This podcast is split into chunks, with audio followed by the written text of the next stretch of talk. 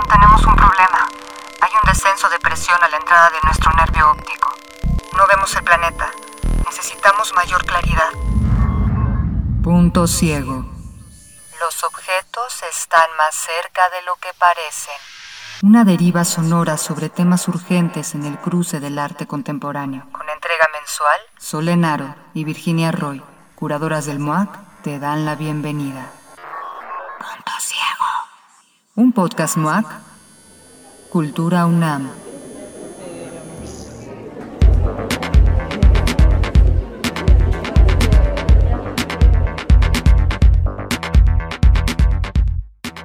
La precariedad no es un fenómeno nuevo ni mucho menos exclusivo del sector cultural. Sin embargo, esta realidad recrudeció con los recortes de presupuesto y la pandemia, dejando expuestos a numerosos productores que, lejos de contar con salarios fijos y o justos, carecen generalmente de seguridad social y otras prestaciones ganadas por el sector laboral en luchas sociales. Ellas y ellos a quienes se les exige una preparación especializada que no es remunerada equitativamente, se ven continuamente obligados a soportar retrasos en los pagos, a adoptar una flexibilidad laboral y a veces a colaborar contra su voluntad trabajando horas extras y haciendo uso de sus contactos personales. La continua merma de derechos para los trabajadores sumerge a estes y a sus economías en un bucle de desgaste, tensión y vulnerabilidad. Los productores culturales que generan conocimiento y contenido simbólico para aprender el mundo suelen estar aún más expuestos cuando se es mujer, se opta por la maternidad o cuando se llega a la vejez, una vejez sin garantías. ¿Qué quiere decir ser trabajador cultural? Hemos invitado a María Minera, Imgard Emmelheims, la Baby Solís, Alma Cardoso, Nuria Sadurni y una invitada que ha optado por el anonimato para compartir sus reflexiones y continuar esta necesaria conversación de la que todos debemos formar parte.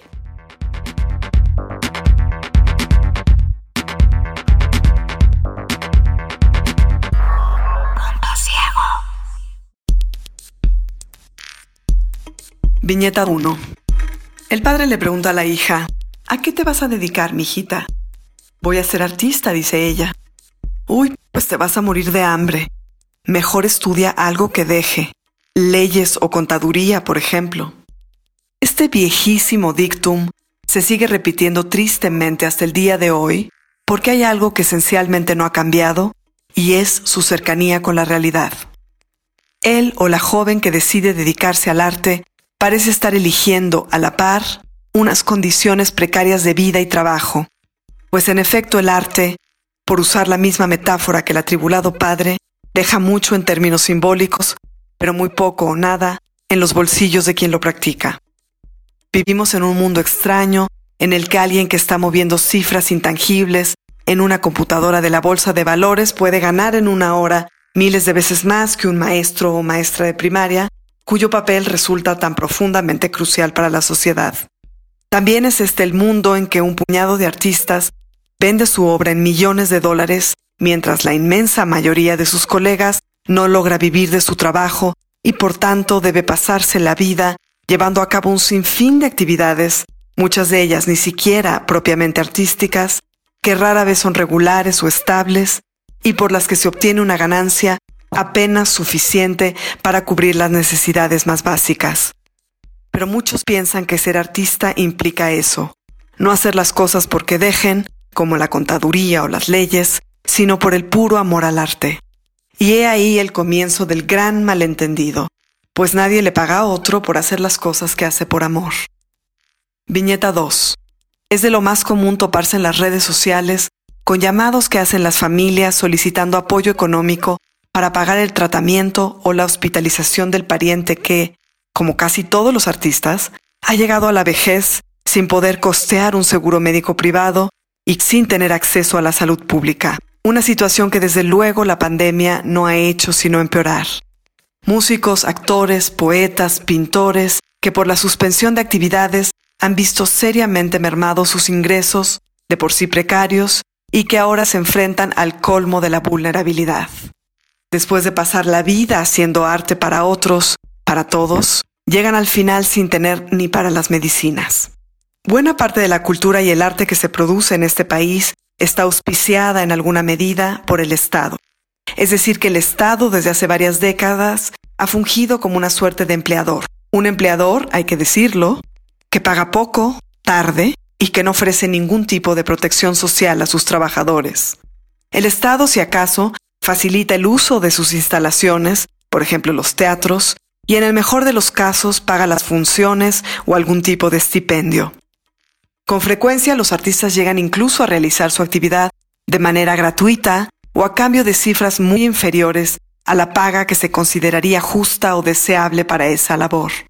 Es más, los artistas ponen dinero en los proyectos que hacen, lo cual permite al Estado esgrimir una oferta artística prolífica y diversificada sin pagar demasiado por ella.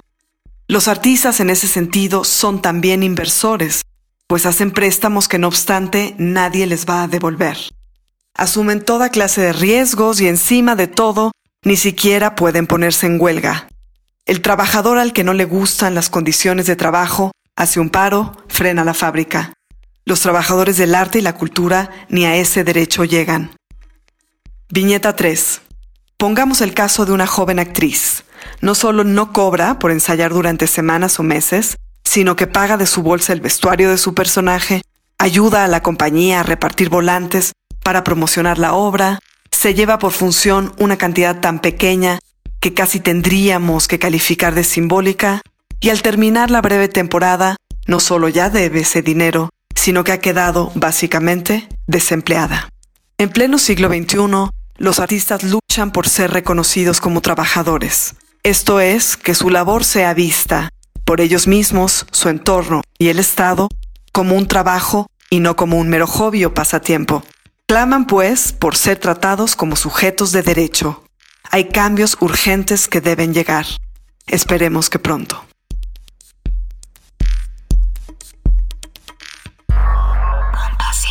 Ay muchacha, hágame un favorcito. Necesito que me firme un papelito para legalizarle a la empresa lo de su transporte y la alimentación. Ay, para legalizarle a la empresa lo de su transporte y la alimentación. Ay, pero no hay honorarios.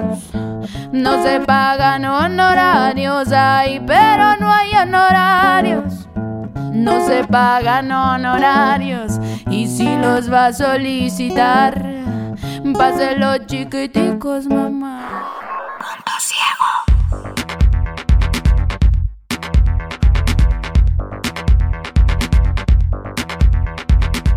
Yo soy Alma Cardoso ah, y, soy una trabajadora precaria. Entre muchos de los trabajos que tengo, bueno, soy parte de un grupo que se llama Trabajadores del Arte México y bueno, pues eh, la otra parte del tiempo estoy dividida entre ser docente, curadora, investigadora y todo lo que se ofrezca. También eh, decir que, Trabajadores del Arte México y Trabajadores del Arte Latinoamérica es de hecho una red de cooperación no remunerada eh, que busca autonomía, tiene como, como trabajo principal eh, abonar y desarrollar investigaciones cuantitativas acerca de las condiciones de las trabajadoras del arte y de la cultura en América Latina y bueno, en el grupo específico de México, pues eso, ¿no? De México.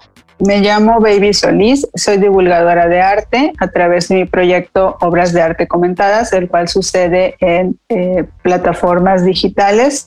Para decir algo, pues ad hoc al tema de este podcast, eh, me gustaría mencionar las formas en las que Obras de Arte Comentadas eh, subsiste, porque por supuesto que es un proyecto por el cual obtengo remuneración y de hecho todos mis ingresos corresponden a, a Obras de Arte Comentadas.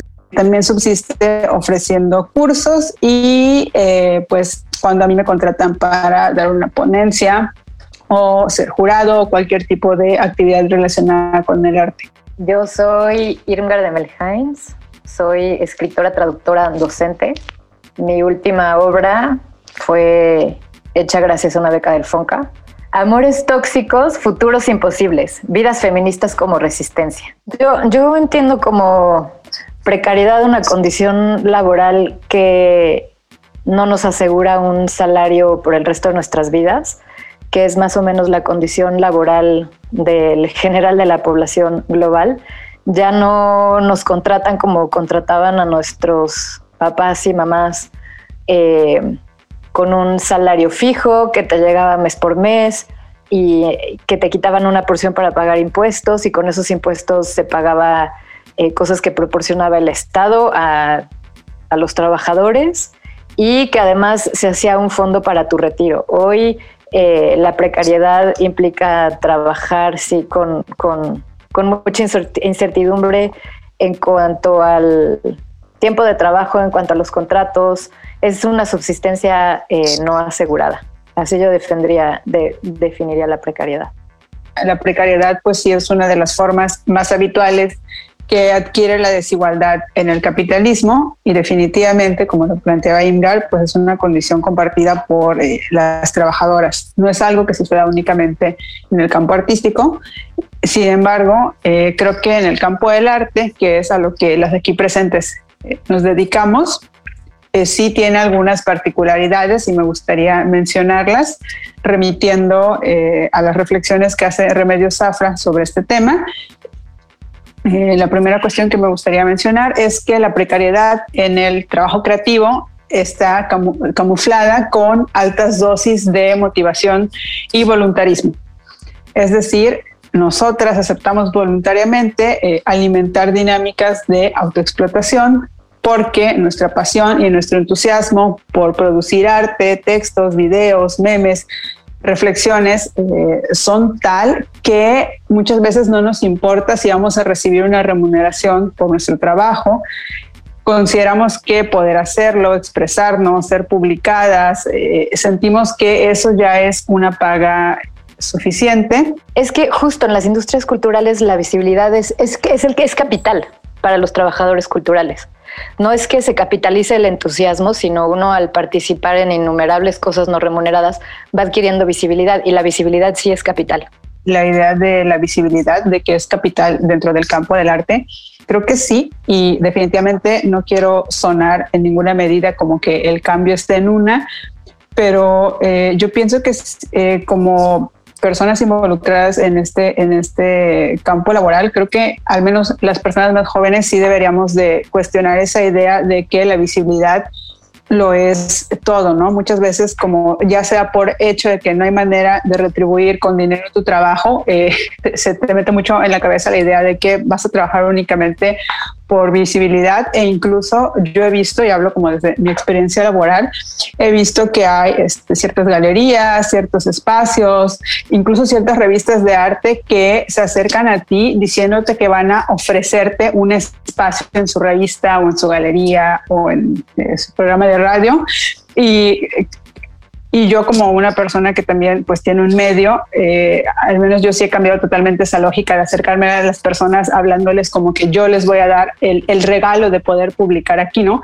Eso entender que absolutamente nadie nos está haciendo un favor ni dando una oportunidad al publicarnos tanto el medio como tú se, se, benefician de tu trabajo y pues es una relación mutua y siento que sí podríamos retar en el campo del arte esta idea de que el prestigio y las credenciales acumuladas son lo más importante, al punto de que no importa si no están contemplados los honorarios e incluso muchas veces tienes que poner de tu propio dinero, eh, tienes que aceptar esa situación desventajosa para hacer currículum, que es como nuestra gran este, obsesión. Y pues a mí sí me gustaría pensar si es que podemos justamente imaginar otros parámetros para dar becas otros parámetros para tomar en cuenta el trabajo de las demás personas, que no sea ver si tienen un currículum gordo, sobre todo cuando en muchísimas ocasiones sabemos que lo que conformó todo ese currículum pues fue realizado en la total este, autoexplotación. Creo que algo que, que decías al principio es eh, muy importante y es reconocer que la situación de precariedad es propia del, sistema en el que estamos. Es decir, que mientras, mientras pensemos en el sistema eh, de producción capitalista, pues estaremos viendo cómo cualquier persona que ofrece su trabajo, pues eh, cada vez se va acercando más a mayores condiciones de precariedad. Los artistas, las artistas han yo diría que son representativos de esa condición de trabajador y de trabajador. No son los únicos, definitivamente, pero hay una, en esto que dice Baby, hay una especie de celebración y ha existido, creo yo, desde hace mucho tiempo, una celebración por eh, esta flexibilidad de los artistas, ¿no? Y, que además difícilmente se les entiende como, como, como trabajadores, ¿no? Es común pensar eh, en las artistas y los artistas, pues eso, ¿no? Como un trabajo por gusto, como un trabajo por, por, por placer, porque además, claro, pues el trabajar en arte tiene una condición que, no sé, se asocia con la diversión, con lo entretenido. Y entonces, pues, pues bueno, claro, se, se entiende, lo digo entre comillas, ¿no? Es, es lógico que los artistas pues no, no, no cobren por lo que hacen porque pues hay una situación ahí como de divertimento, de agrado, de... Mm, y, y creo que esa es una gran herramienta de las industrias culturales para eh, precarizar y sostener las relaciones precarias entre eh, las y los artistas. Parte de la cuestión es que la precarización del trabajo tiene una historia y tiene que ver con las demandas que hicieron los trabajadores a partir de sus sindicatos en los años 60 y 70 en México en los 80. Tiene que ver con las luchas sindicales. Eh, a partir de los cuales los, patronos, los patrones se reorganizaron y dijeron, ok, no quieres estar sometido a un jefe, te contrato por proyecto, etcétera. ¿no? Entonces hay una serie de mutaciones en lo que concebimos como trabajo y como salario.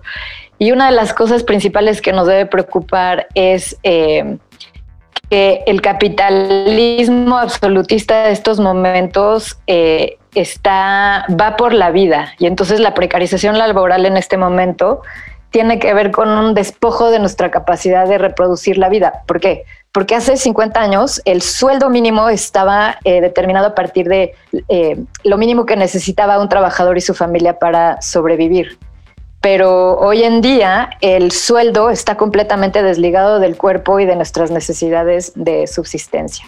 Ahora, que entendamos al arte como una producción también es recientemente nueva, porque ah, en el modernismo temprano eh, los artistas eran burgueses y trust fundies y tenían patronos y tal, y su actividad sí se consideraba como, como, pues como algo que uno hacía en el tiempo libre. Entonces ahora al masificarse el arte, al masificarse la educación del arte, etcétera, se empieza a considerar al trabajo creativo como parte del ámbito de, de producción. Y por eso también es tan complicado medir eh, no sé cómo cuantificas una obra de arte, cómo cuantifico yo un texto, cómo se cuantifica una traducción, etcétera, porque no, es medible, no es cuantificable, como tampoco se está cuantificando eh, eh, la relación sueldo-subsistencia, ¿no? Sí, yo estoy de acuerdo con que mm, es complicadísimo ponerle, digo, como, como como en cualquier cálculo salarial, ¿no? O sea, ¿cuánto valen ocho horas de tu vida? A mí me parece importante y, y también al grupo de trabajadores del arte en, que, en, el, que, en el cual yo eh, me desarrollo, pues nos parece importante eh, eh, trabajar en este puente, ¿no? En el cual pensamos a los artistas como una una clase trabajadora con, con, las dificultades que eso representa, pero que también nos conduce a pensar cómo podemos imaginar relaciones laborales justas en una era inmaterial, donde además es muy interesante que eh, la vida del artista no está abocada del artista contemporáneo no está abocada únicamente a la producción de obras de arte, ¿no? Hay una gran diversidad, precisamente una gran hiperflexibilidad de los trabajos de los artistas que van desde hacer textos, montar exposiciones, pero también dar clases, pero también participar en conferencias y participar en revistas, vincularse con la crítica, ¿no? Y, vaya, que, que todas estas formas que también son de alguna manera invisibilizadas, pues están del mismo modo precarizadas.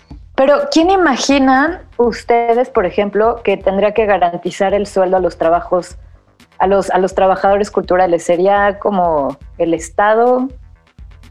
¿Sería eh, la iniciativa privada? Y otra cosa que me llama la atención es que como todas estas demandas de los derechos culturales y de eh, desprecarizar el trabajo cultural, etcétera, están centradas alrededor de condiciones de trabajo justas, ¿no? Y yo de ninguna manera estoy en contra de condiciones de trabajo justas y del trabajo remunerado. Hay que mencionar que esto lo hacemos, lo estamos haciendo gratis para el MOAC. pero todo está centrado en el individuo. No hay aquí eh, ninguna visto, ha, visto como de, plantear modelos de, colectividad y de ayuda mutua. Entonces, eh, yo la pregunta que les hago a ustedes es eh, cuál es el papel de un grupo, de una colectividad. Mencionaste, Alma, la palabra clase. ¿Qué entienden por eso? ¿Y quién se imaginan que tendría que garantizar a, a los trabajadores culturales esos derechos laborales y vivir más allá de la precariedad? Seguro médico, ¿quién nos va a dar un seguro médico? Parte, por ejemplo, de las acciones ¿no? que, discutimos en Trabajadores del Arte, eh, México y, de América Latina, tiene que ver efectivamente con em, reflexionar sobre las eh, maneras de relacionarnos desde quizás lo micro con los posibles o los potenciales este, empleadores o colaboradores, ¿no? Es decir, que si yo eh, trabajo en un espacio independiente, ¿no? Bueno, pues mi relación con las artistas y los artistas será eh, construida desde ahí, desde esa relación micro, pero también reflexionando sobre cómo evitar precarizar el trabajo de nuestras propias compañeros y compañeros y eso pues se puede articular desde eh, reconocer y trabajar juntas, juntos por una pequeña remuneración, ¿no? Eh, que también se acompaña pues de otras formas de, de, economía, ¿no? Por eso hace un momento hablaba yo también de lo importante que son pues los trabajos afectivos y de los cuidados. Los artistas para para existir, ¿no? Requieren de un montón de trabajo afectivo, de una red grande que les ayuda a sostenerse. Pero esa relación no es igual o no debería de ser igual cuando pues nos relacionamos con, por ejemplo, un, museo grande o una gran galería o una gran editorial, ¿no? Eh, ahí el, trato, la construcción de un acuerdo, pues debería de ser también distinta, ¿no? Es decir, que no, no es igual eh, eh, trabajar en una colectividad pequeña que eh, a tener una participación en un, en un, catálogo de gran envergadura, ¿no?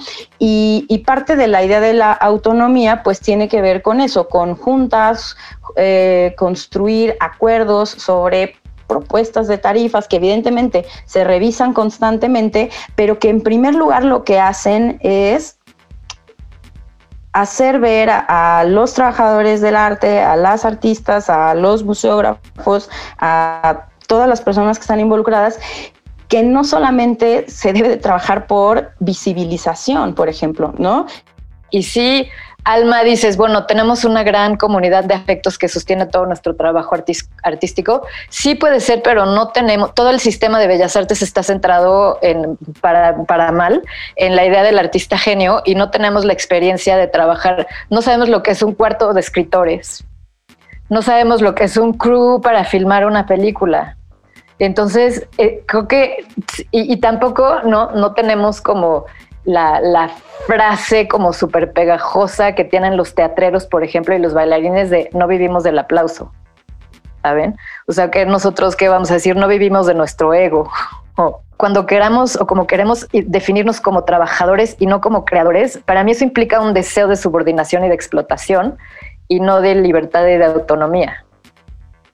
Entonces creemos que solucionar la precariedad laboral a nivel gremio y con trabajo remunerado nos va a liberar, pero liberarnos es más bien atrincherar nuestra inserción, formalizar nuestra inserción en el mercado. Sí, algo que yo he notado mucho en, las artistas jóvenes es justamente, eh, o incluso personas que empiezan, sus proyectos, a mí eso se me hace muy eh, rescatable y de hecho me da mucho gusto, que justamente me escriben como, ¿cómo puedo aunque mi proyecto no tiene ninguna beca, no tiene eh, ningún apoyo y es prácticamente independiente y yo sé que aún no tengo como eh, los medios suficientes, es cómo puedo hacerle yo para desde ahorita no empezar a involucrar a personas eh, y hacerlas eh, trabajar eh, gratis, ¿no? Yo sí noto que es una preocupación, incluso desde ahora que voy a empezar a hacer esto, cómo puedo desde un inicio, pues no, no incurrir, ¿no? En estos modelos que al fin y al cabo nos afectan este, a todas. También algo que noto es que eh, muchas comentan que sí les tocó en su formación tener a profesoras que para las cuales era prácticamente de mal gusto hablar de hablar de de dinero al momento que estabas eh, produciendo arte y son cosas que, bueno, eh, ya no se consideran, no se consideran normales, ¿no? Y creo que son súper conocidos, pues todos los casos de las figuras que promovieron el mito de que el arte que valía la pena era aquel que se realizaba este, sin paga. Incluso se llegó a decir, no sé si la escucharon, se llegó a decir eso de eres una vendida si pensabas en el dinero al producir arte. Y yo sí noto que eh, generación y generaciones más abajo sí están hablando ya de todo aquello que la mayor parte del tiempo pues estuvo oculto o se consideraba insustancial o se consideraba este eh, prosaico, ¿no? Y otra discusión que veo muy presente en las artistas ahora y también en eh, curadoras, críticas, musógrafas, etcétera, es que nos hemos dado cuenta de que obviamente el campo del arte pues no es este lugar tan, tan este, plural como siempre nos lo hicieron, este, nos lo hicieron ver en este lugar de tanta eh, libertad, variedad, ya que, eh, pues obviamente por cuestiones de género o de racialización o en este caso de clase, eh, pues no todas las personas hemos podido participar en él. Justamente porque no todas podemos darnos el lujo de trabajar gratis y lo que decía Imgar de que eh, las personas de teatro tienen como esta frase de no vivimos del aplauso, yo creo que mi generación sí podría empezar a decir no vivimos de la visibilidad. Hay que cuestionar también cuál es el mito, cuál es la creencia, ¿no? Que tenemos acerca de los artistas y su trabajo, porque digo parte de parte de lo que hemos eh, visto en, trabajadores del arte con, el censo, ¿no? El segundo censo que hemos hecho de trabajadores de arte de América Latina y donde México también participó, pues es precisamente que, ah, por ejemplo, más de la mitad de las personas que trabajan en el arte y que participaron en este censo en el cual estuvieron casi 3.000 personas eh, dando información, son mujeres, ¿no? Se identifican como mujeres. Ah, solo el 13% de los censados se desarrollan en una escena hegemónica o capital. El otro 97% admitió, bueno, sí tener algunos contactos con escenas capitales del arte, pero en realidad pues viven en ciudades pequeñas, eh, incluso en, comunidades o en pueblos, ¿no? y definitivamente ahí las relaciones de trabajo artístico es distinta, ¿no? Y, un dato que a mí me pareció también súper interesante, solo el 12% de las personas censadas admitieron que el 100% de sus ingresos tienen que ver con algo relacionado con el arte. Es decir, hay personas que tienen trabajos que no tienen nada que ver con el arte y con la cultura y de ahí financian los proyectos de arte que van no solo de producir obra, sino también incluso, por ejemplo, de dar clases, de hacer talleres, actividades en espacios públicos, tener un taller de gráfica, ¿no? Es decir, em, las condiciones son verdaderamente tremendas, ¿no? Eh, bueno, otra cosa también que se me hace, eh, eh, pues sí, clave para eh, las personas jóvenes que se están dedicando al arte es eso, lo de entender que nadie les está haciendo un favor ni dándoles una oportunidad, es una relación mutua y eh, ambas, el medio, la galería, el, el, museo se beneficia de tu trabajo y tú también te beneficias de estar ahí, ¿no? No te están haciendo un este favor y bueno, eh, pues creo que estas conversaciones tienen que eh, continuar, así como durante muchísimo tiempo estuvo esa idea, ¿no? De que eh, la creación se hacía despegada de, condiciones materiales y que incluso era de mal gusto, ¿no? Hablar de dinero. Y bueno, creo que yo cerraría con eso. Sí, somos una clase trabajadora precaria pero también somos gente que nos identificamos dentro de cierto grupo. Entonces, para identificarnos como parte de esta clase, necesitamos detentar cualidades culturales. ¿Cómo hablas? ¿Cómo te comportas? ¿Cuáles son tus valores? ¿Cuáles son tus referencias? Entonces, para mí, esta captura identitaria neutraliza justo la, conciencia de clase y eh, si nos viéramos como clase, nos veríamos como una clase media, otra vez que no tiene representación en este gobierno, y nos veríamos como una clase que está en la misma situación que doctores, profesores, científicos, ¿sí? ¿Cómo podemos pensar en, colectivo? Eh, se me olvida cómo se llama el proyecto, pero lo hizo Plinio con un colectivo de gráfica eh, y se reunieron un grupo de artistas y juntaban a gente que no eran coleccionistas, pero querían gastar en arte, no eran coleccionistas serios, pero querían tener cinco cuadritos en su casa y les daban 100 mil pesos este, y les daban cinco obras que habían hecho los artistas del colectivo a lo largo de un año. Y así me parece una forma súper buena y efectiva de asegurarse eh, las condiciones de... Ah, Panic, gracias, gracias, Panic. O, por ejemplo, eh, las Invasorix, que todas conocemos, ¿no? Que se ocupan de, los trabajos de cuidado y del trabajo colectivo. Y ese como experimento me parece súper valioso lo que hacen eh, Invasorix. Entonces, desde como yo lo veo, eh, yo necesito hacer otro trabajo que no tiene nada que ver con la creación para poder eh, sustentar mi creación. Entonces, creo que actualmente no tenemos las condiciones para realizar trabajo creativo que no esté sujeto a los intereses del capital. Y yo les digo, yo tengo que sustentar mi propia práctica creativa haciendo otras cosas, por ejemplo, traducción legal, lo crean o no. Y este, nos enfrentamos a paradojas de cuántos libros tendría yo que publicar al año para poder pagar mi renta todo el año. O sea, creo que con lo que vendo un libro son 35 mil pesos y, a lo mejor son mis gastos en mes y medio, lo puedo estirar a dos, pero no más. O sea, ¿cuántos libros tendría que hacer? Entonces, yo creo que actualmente el trabajo creativo en las condiciones en como estamos es un acto de resistencia es un escándalo, no es prioridad, es un escándalo. Centralizar es un escándalo, precarizar es un escándalo. En cultura ya es rutina, cada año tijerita, nunca somos prioridad.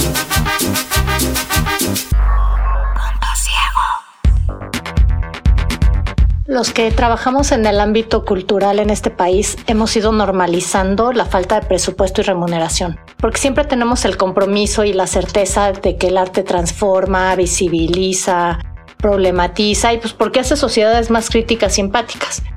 Y siempre encontramos la forma de justificar y encontrar redes de apoyo, muchas veces incluso con la familia, con los amigos, todo para poder sacar el trabajo a pesar de las instituciones pero llega un momento que esto ya no es sostenible, ni es ni debe de ser. En diciembre eh, se venció mi contrato junto con la mayor parte de mis compañeros en la Secretaría de Cultura y nos recontrataron por capítulo 3000, que como sabemos tarda por lo menos tres meses en hacer el primer pago. Bueno, yo conozco gente que ha tardado hasta seis meses o más en cobrar. Tenemos el caso Pagame Imba, por ejemplo, o el caso del INA, y, entre los papeles que exigen las autoridades para poder hacer los trámites, además, está la carta 32D. Es decir, tienes que demostrar que estás al día en el pago de tus impuestos, porque si debes algo no te contrata. Y por supuesto yo entiendo a la perfección la importancia de pagar impuestos, pero me parece inaudito que a los servidores públicos se nos exige el cumplimiento puntual y absoluto en todo, y a cambio se espere pues, un trabajo sin prestaciones, sin remuneración, además por tiempos indefinidos. Y siento que a lo largo de estos meses hemos sido víctimas no solo de la perversidad de un sistema que es la peor de las formas capitalistas, sino de la propia autoexplotación. Porque pues ¿cuáles son nuestras opciones? Lo que yo estoy viviendo es una disminución de calidad de vida, eh, porque esto, esto lleva a la precarización, a aceptar condiciones cada vez más inciertas, con menos remuneración en relación a la carga de trabajo, y esto se traduce en grandes dosis de estrés, de incertidumbre, en una reducción de expectativas y finalmente de visión de futuro. Y, esta extensión no explícita de la jornada laboral para mí es una especie de coerción ejercida por el sistema. Pareciera que ser servidor público de la cultura implica renunciar a tener una vida propia y a los derechos laborales más básicos. Y así, pues no se puede construir futuro ni comunidad. La precariedad del trabajador cultural en un museo de alto renombre implica la constante lucha interna entre el saber que te encuentras en un lugar con proyectos increíbles y tienes la oportunidad de ser partícipe de ellos, pero a un alto precio vivir constantemente desde la invisibilidad. Contratado, no contratado, porque ni a eso llegamos. Implicado desde afuera, trabajando de forma tan regular e intensa que alguien que sí tiene un contrato pero sin los beneficios que esto representa. No seguridad social, no formalidad de pagos, cero prestaciones y una presencia ambigua que se encrudece día con día. Pareciera que vivir de la cultura en México sigue acompañada de la idea romántica de hacer las cosas por amor al arte, a los proyectos, a las personas que conducen las instituciones y, por qué no, a las mismas piezas de arte que son exhibidas en dichos recintos culturales. Es irónico pensar que las obras que habitan temporalmente los museos, de alguna manera, tienen más garantías y protecciones sociales que algunos de sus trabajadores que hacen posible su estancia dentro de estos seguros de traslados, seguros por daños o pérdidas, documentos probatorios, tanto de ingresos como de salida de la institución, contratos. Básicamente se les da un estatuto de reconocimiento, del que algunos trabajadores carecemos. Estos espacios blancos e inocuos se convierten en campos de batalla en lo que los individuos que se encargan de generar campos simbólicos de conocimiento, de reconocimiento y de sensibilidad en torno a la importancia de la exhibición del arte en la sociedad libran luchas constantes para adquirir y sostener derechos laborales básicos. Parece injusto que estas instituciones dentro de su estructura vulneren, violenten, reconozcan a los agentes que hacen posible su operación cotidiana. Agradecemos a María Minera, Irmgard Elmenheinz, Label Solís, Nuria Sadurni y Alma Cardoso en representación de trabajadores de Arte América Latina y México. Fragmento de la canción El Favorcito, interpretada por La Muchacha, y Chapultepec es un escándalo, interpretada por Movimiento Colectivo por la Cultura y el Arte en México. Coordinación de este episodio, Mariana Camargo y Solenaro. Logística y asistencia de producción, Mariana Camargo, Carolina Condés y Daniela Merediz. Presentación y cierre por Joana Palomino. Gestión de medios, Ana Cristina Sol. Revisión editorial, Vanessa López. Asesoría de contenido, Ekaterina Álvarez. Idea, locución, guion y producción por Solenaro y Virginia Roy. La presencia sonora de este podcast es cortesía de Arcángelo Constantini, bacteria.org. Revisa nuestro hashtag MOAC y consulta nuestra programación en moac.unam.mx programa podcast, así como nuestras plataformas digitales. Punto Ciego. Un podcast MOAC, Cultura UNAM. Punto